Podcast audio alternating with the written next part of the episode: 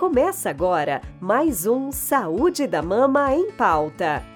Um programa que oferece tudo o que você precisa saber sobre a saúde da mama. Aqui traremos informações de qualidade, todas comentadas por mastologistas, com uma linguagem simples, de forma clara e objetiva para o entendimento de todos.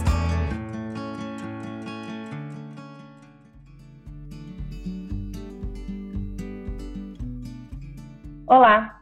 No episódio anterior, a gente falou um pouco sobre o que é o câncer de mama e como que ele está associado a uma mutação genética e que em alguns casos essa mutação é hereditária.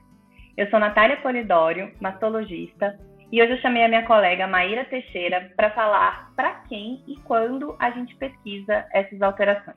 Maíra, afinal, o que é uma mutação genética? Olá, eu sou Maíra, sou mastologista de Brasília e é um prazer estar aqui com vocês. Obrigada, Natália, pelo convite. E vamos ver se a gente consegue ajudar um pouquinho nessa, nesse esclarecimento aí sobre as mutações genéticas. Então, mutação genética é uma alteração é, no material genético conhecido como DNA. E essa alteração ela pode ser natural ou induzida por algum agente cancerígeno. É, e essas mutações elas podem levar a uma multiplicação descontrolada das células. As mutações herdadas, no caso as mutações hereditárias, elas são menos frequentes, mas são aquelas que são adquiridas pelos pais, são herdadas pelos pais, né?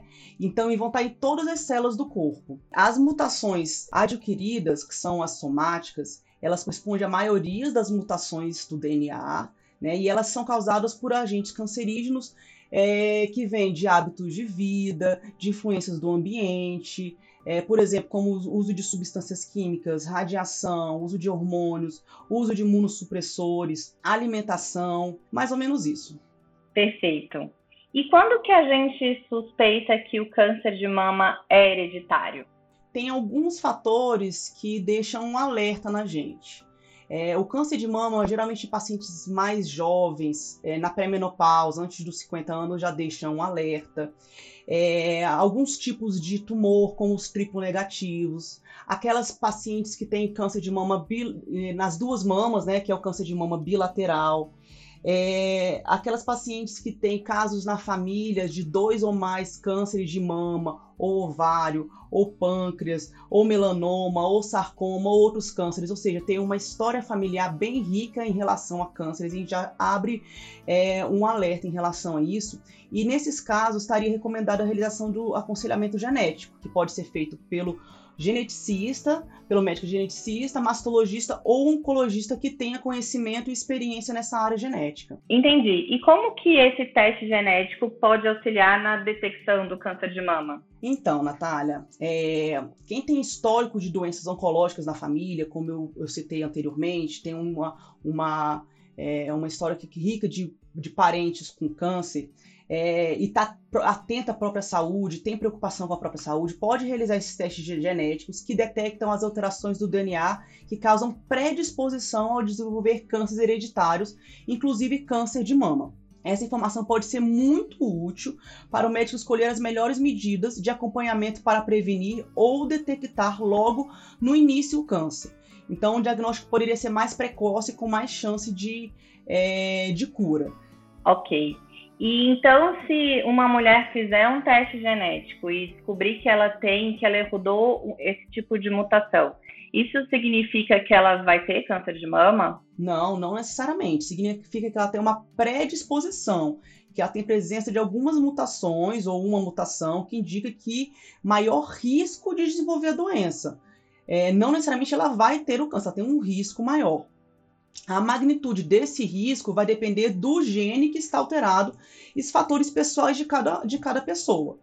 E saber a presença da mutação, é, que se você sabe a presença da mutação, você deve ser orientado pela profissional, pelo médico que tem conhecimento e tem experiência nessa parte de genética para poder é, personalizar os exames e as medidas preventivas mais adequadas para cada caso, de acordo com cada mutação. Né? Então, o resultado do teste não é uma sentença, e sim uma oportunidade de cuidar da saúde com mais atenção. E um exemplo, por exemplo, a pessoa que sabe que tem uma, uma, uma, mutação genética é uma oportunidade dela ter mais cuidado com os hábitos de vida, com a exposição a algumas substâncias, a hormônios, fazer uma atividade física regular para diminuir ainda mais o risco de, de, de, de desenvolver esse câncer pelo qual está predisposto. E quais que são as mutações que podem aumentar esse risco, já que existem tantas assim? Hoje já conhecemos por volta mais ou menos umas, uns 20 genes que estão relacionados ao aumento de risco, tá? Alguns como é, os, apesar de ser mais famoso, BRCA1, BRCA2, TP53, tem um aumento expressivo, ou seja, tem um, é, é, uma influência bem importante no aumento de risco para para câncer de mama especificamente, mas eles são mutações mais raras.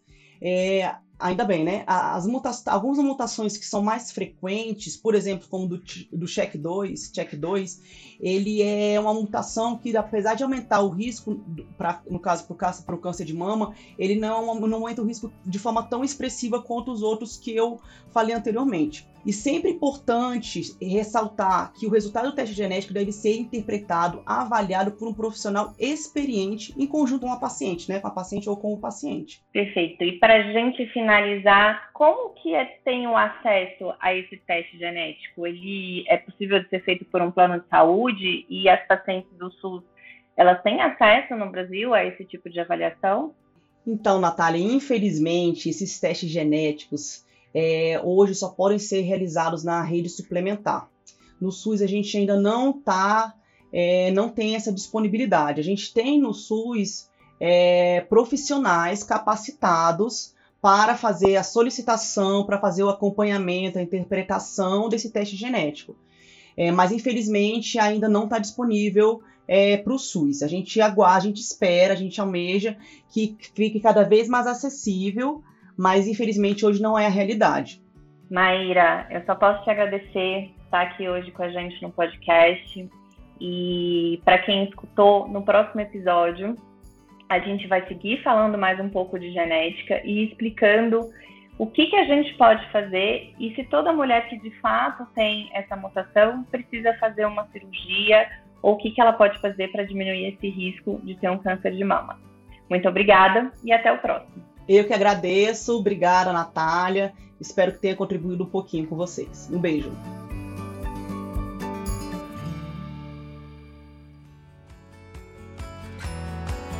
Esse foi mais um Saúde da Mama em Pauta.